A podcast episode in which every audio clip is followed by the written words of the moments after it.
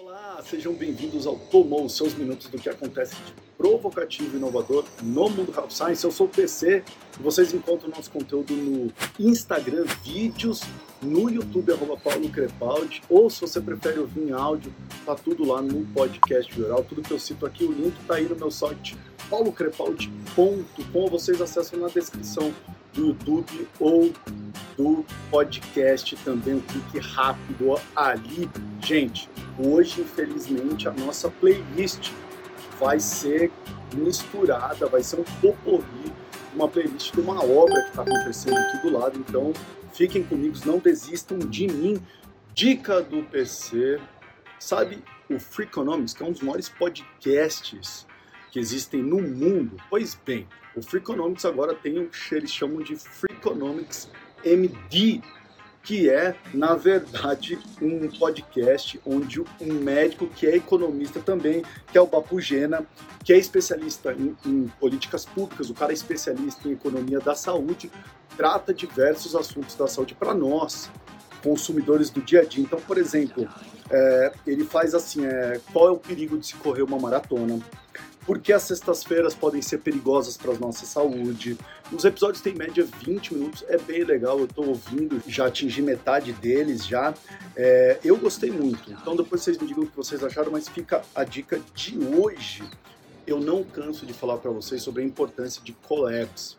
Por que, que eu falo isso, gente? Tem mais um collab que, que eu adorei, que é uma parceria, foi feito entre o Waze, Headspace e a Spotify. Então, o Headspace lembra aquela empresa de meditação, fez uma parceria junto com eles e o Spotify, que é o seguinte, eles sincronizaram tudo isso e fizeram uma playlist, gente, pra gente diminuir a nossa ansiedade no trânsito. Eu tô escutando essa playlist, eu não tenho, eu não, vocês sabem que eu ando muito mais de Uber, mas eu tô aproveitando para durante o Uber e ouvindo essa playlist, tenho gostado muito.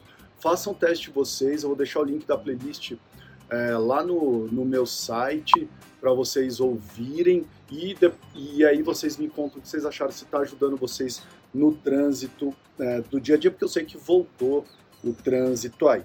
Bom, por que eu estou falando isso? Uma parceria dessa não caberia para você, aí, gerente de produto de antidepressivo, de ansiolítico? Uma collab? Cara, nós estamos falando ainda mais cidades, ainda mais o Brasil, que o trânsito até São Paulo, Rio de Janeiro, né, as grandes capitais que têm trânsitos horríveis. Já pensaram em collabs assim? Que importante para vocês. Gente, a gente tem que começar a fazer mais parcerias. A gente não vai conseguir desenvolver tudo internamente, não. Não vai dar, não vai dar tempo, já tem pronto, é mais fácil fazer um collab, pegar uma expertise de quem já conhece essa indústria. Eu achei bem legal e vocês precisam inovar. Um novo estudo publicado no JAMA Network Open diz que os aplicativos poderão melhorar a comunicação entre pacientes e seus provedores, tá? É, e pacientes que eu estou falando que são grávidas, isso tudo foi feito com grávidas. E por que isso começou?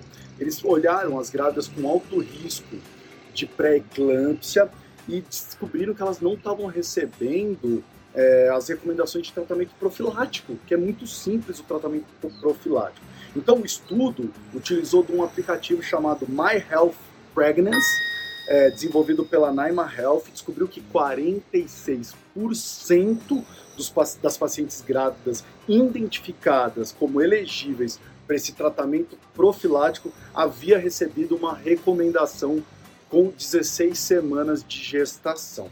E aí vem o grave, 27% dos pacientes com alto risco para pré-eclâmpsia não tinham sido informados sobre tratamento profilático What? Nos prontuários eletrônicos, porque eles olharam os prontuários eletrônicos, e nem naquela lista de, de, de medicações que o médico recomenda uh, para as grávidas, então suplemento vitamínico, etc, etc, etc, tá?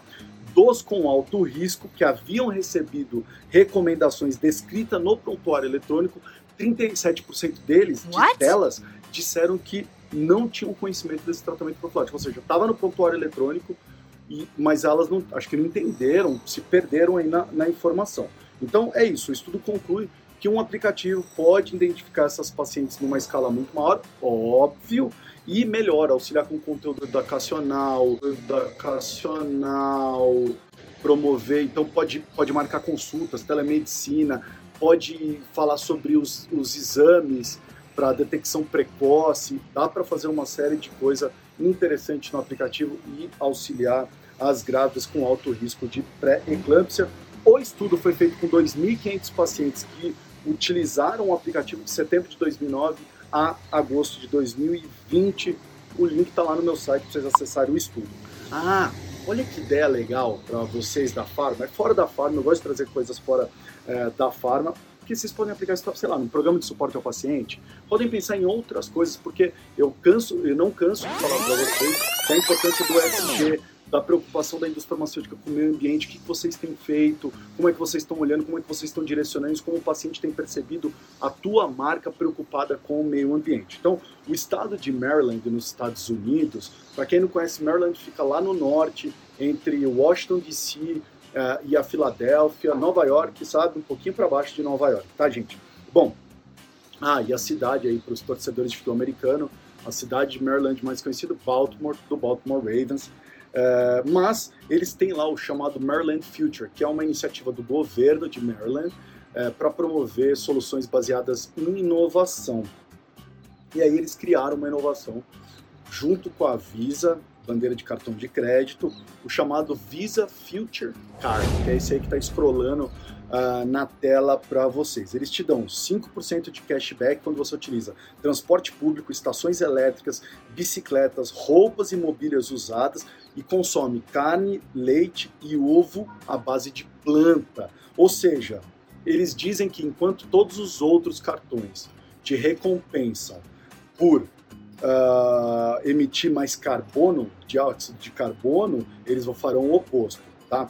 É, e é o cartão, eles falam que é o cartão de quem escolhe agir em cima ou tomar ações sobre o aquecimento global. Sensacional, não é isso?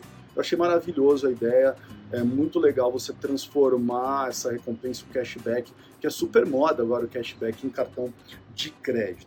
Eu sempre fui fascinado por falhas, inclusive temos um projetinho aí, eu e o Maneira, quem sabe vai dar certo esse projeto, né Maneira? É, porque eu não vejo as pessoas falarem tanto da, de falhas. Eu acho importante a gente falar de falhas.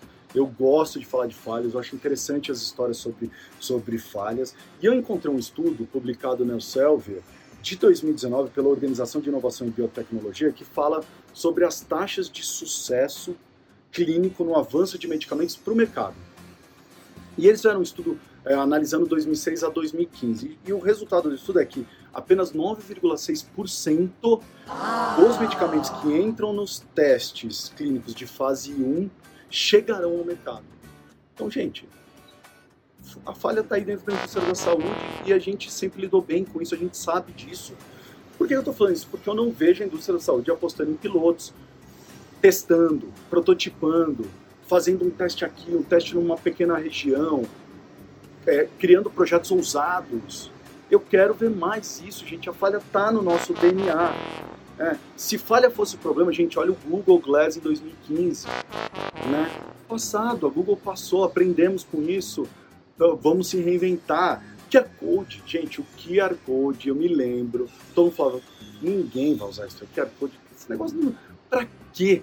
Olha hoje, você entra num restaurante, você pede um menu, não tem menu. Vai no QR Code ali. Então o QR Code voltou com tudo, né? É, eu acho que a indústria farmacêutica precisa ser usada, precisa testar, precisa pilotar mais. Façam mais pilotos, é o que eu peço para vocês aqui. Sabe a Salve? Essa empresa aí que vocês estão vendo na tela, que é uma startup de cosméticos totalmente digital, é nativa digital, é, e ela tem à frente, para quem não conhece, a influencer Julia Petit, o que está acontecendo com a Salve? Eles inicialmente viviam apenas da, da, da, da compra digital, ou seja, do e-commerce. Né? Então não tinham, você não encontrava os produtos deles aí em ambiente físico. Pois bem, mudou.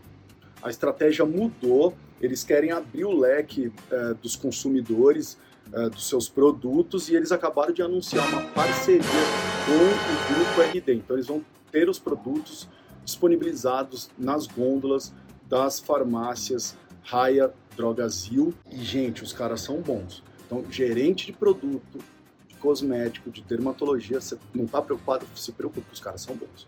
Os caras vão vir para cima, eles são patient centrist na veia desde o início. Né? Eles olham o consumidor, a necessidade, eles enxergam ESG, eles são ousados.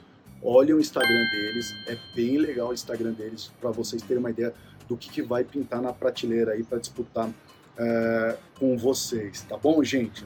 Ah, o projeto piloto que eles vão lançar prevê apenas o estado de São Paulo. Então, eles vão fazer um teste aqui no estado de São Paulo. Assim que eu entrar numa dessas lojas e ver o produto, eu vou bater fotos e aí eu coloco para vocês lá no meu Instagram, vou jogar no meu grupo de Telegram para vocês darem uh, uma olhada também. Para finalizar, eu me deparei com um relatório é, super legal da GSK é, chamado Standing with Pharmacists in the Age of Self-Care. Tá? O que, que, é isso aí? Eles fizeram sessões virtuais com farmacêuticos, é, com alguns políticos, com alguns consumidores, pacientes, para entender essa era do autocuidado, qual é o papel do farmacêutico nisso tudo. É muito legal, por quê? Porque a Jéssica quer promover um programa de suporte à saúde mental para o farmacêutico. Então eles fizeram esse baita estudo relatório. Eu botei o link do relatório no meu site para vocês baixarem e lerem. Eu vou dizer aqui para vocês alguns dos insights, algumas das coisas que eles trouxeram é, nesse relatório que é muito legal. Então, primeira coisa, tá? Que eles discutem que o farmacêutico estava à disposição nossa durante todo o tempo da pandemia. Nós fomos atrás da farmácia por quê? Porque a gente queria fazer algum teste, porque a gente foi comprar algum dos devices, oxímetros, etc. Foi medir pressão, foi fazer o, uh, o teste da Covid, foi comprar medicamento, foi comprar, uh, foi comprar medicamentos para prevenir, uh, é, para melhorar a nossa imunidade, ou seja, o farmacêutico estava ali com a gente face a face, um contato super importante que aumentou o relacionamento e colocou o farmacêutico num papel super importante para os consumidores. Os consumidores têm cada vez mais olhado o farmacêutico. Tá? É, então, a ideia é de que cada vez mais o farmacêutico vai ter um papel maior, não só porque o consumidor está buscando ele mais, mas estão surgindo plataformas, a farmácia está colocando muito serviço dentro da farmácia. Então, esse papel do farmacêutico vai ser gigantesco yeah, e vai ser muito baby. importante para você aí, gerente de produto. Olha aí, diretoria de marketing. Vamos começar a analisar, se preocupar, porque é muito importante a gente olhar o farmacêutico. O que mais que eu anotei aqui, né? Ah, cara, isso é legal, né? Os farmacêuticos falam nesse relatório que o grande contato face a face na pandemia foi entre eles e os pacientes. E é verdade. É bem capaz de você ter visto muito mais um farmacêutico, ter visitado muito mais farmacêutico do que você viu face a face presencialmente, sei lá, algum familiar seu.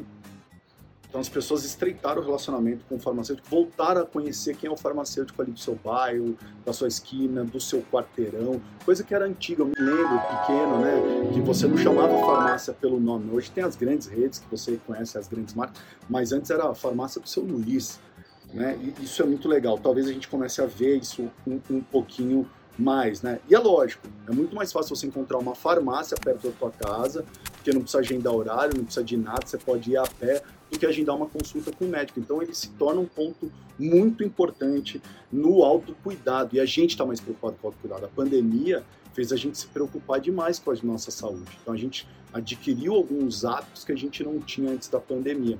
Então essa era do autocuidado coloca o papel do farmacêutico num ponto central. Não dá tempo de todos os médicos atenderem a gente, não dá tempo da gente de atender toda essa população. Então, o farmacêutico vai ter um, um, papel muito importante. Outro dado interessante que o relatório traz, e aí o, o relatório fala bastante disso, é eles discutiram quais são as barreiras para que o farmacêutico assumisse um papel muito maior nessa era de autocuidado. E é legal, eles elencaram é, seis, foram isso? Foi seis, seis barreiras é, e descrevem essas barreiras que eu vou ler para vocês. Então, primeira barreira precisa melhorar o fluxo de trabalho deles, porque eles passam uma boa parte do tempo com burocracia, preenchendo dado de paciente, cadastrando paciente em programa de suporte, esperando o sistema, etc. E eles têm que fazer o atendimento, têm que fazer o aconselhamento, têm que sair do, do balcão e atender lá no OTC. Então a primeira coisa que eles falam é isso, melhorar o fluxo de trabalho. Depois eles citaram remuneração, precisa ser revisada. É, falam muito da educação, eles precisam de mais suporte educacional. Percepção, eles falam, gente, é, a gente precisa de um apoio é, do público, o entender qual que é o nosso papel nesse autocuidado. Então, campanhas para o grande público falando qual é o papel do farmacêutico. Né? Então, eles falam para levar uma percepção e empoderar eles diante desse grande público. Outra coisa, trabalho em equipe, eles falam. Então, integrar melhor eles no sistema de saúde. Né? Então eles com o médico, eles com, com, com a enfermeira, ele com os planos de saúde, com a indústria farmacêutica, é, ter é, é, é esse trabalho em equipe muito melhor, não em silos é, como que é hoje, tá? E por último, eles falam da alfabetização em saúde. É, eles falam que os pacientes hoje vêm com alguma informação, vêm citando coisas, porque as pessoas pesquisam, você sabe disso, e eles precisam direcionar esse paciente no, com a melhor informação, se aquela informação está correta, não está correta, como que ele direciona esse paciente, quais canais esse paciente precisa acessar, onde que ele pode indicar. Então, essa é uma outra coisa que é melhorar é, a, é, é a alfabetização em saúde, tá bom? Uma coisa legal desse relatório é que ele fala das barreiras e no final as pessoas, eles perguntam para as pessoas que soluções vocês propõem para que a gente quebre essas barreiras. E eles falam nesse relatório dessas soluções. Eu acho que vale a pena vocês darem uma lida no relatório para terem ideias, buscarem serviços para o farmacêutico, para quem está aí trabalhando muito com farmacêutico. Esse relatório é de junho de 2021, tá? A GSK fez junto com a International Pharmaceutical Federation, é, foram conduzidas diversas uh, entrevistas, está bem legal. Baixem no meu site paulocrepaldi.com e todas as semanas, de uma maneira rápida para te provocar, te atualizar, envie seus comentários e sugestões. E aí? Tomou?